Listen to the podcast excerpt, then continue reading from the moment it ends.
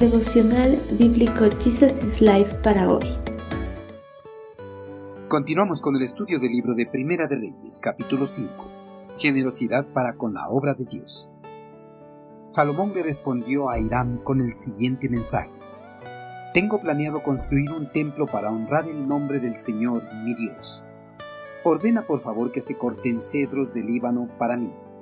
Permite que mis hombres trabajen junto a los tuyos y yo pagaré a tus hombres el salario que tú pidas. Cuando Irán recibió el mensaje de Salomón, se puso muy contento y dijo, Alabado sea hoy el Señor por haberle dado a David un hijo sabio para que sea rey de la gran nación de Israel.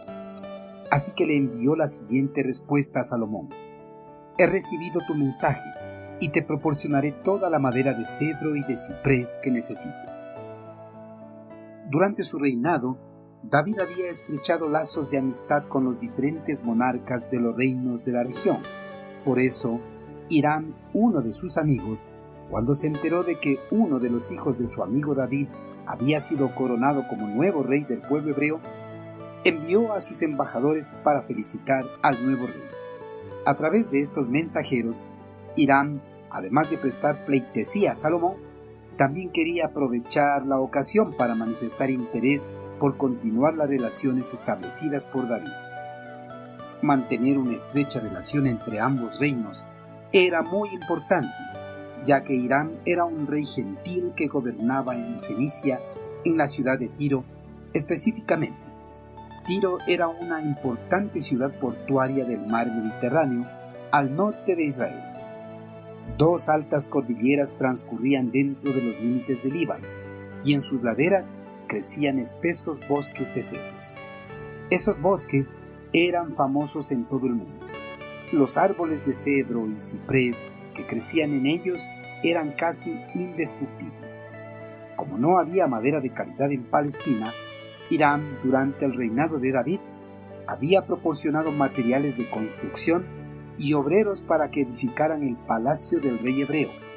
Salomón dominaba todas las rutas vitales del comercio que pasando por Palestina llevaban a Tiro y también producían cereales que Irán no podía cultivar en su estrecha faja de territorio costero. Continuar las relaciones pacíficas era por consiguiente tan importante para Irán como para Salomón.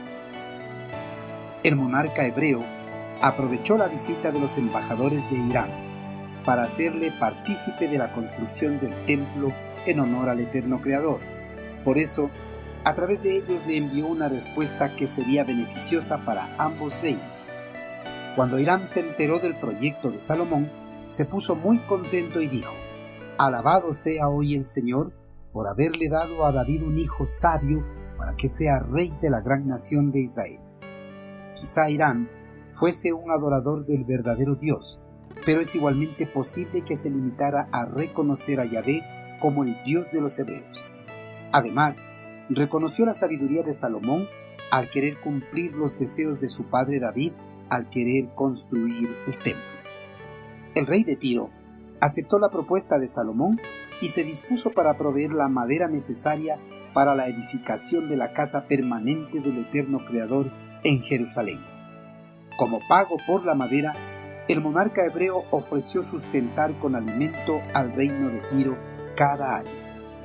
Queridos hermanos, el rey de Tiro, al saber que Salomón quería construir un templo para el Dios Altísimo, se regocijó en gran manera y estuvo dispuesto para proveerle de toda la madera necesaria para que el templo en Jerusalén sea una realidad.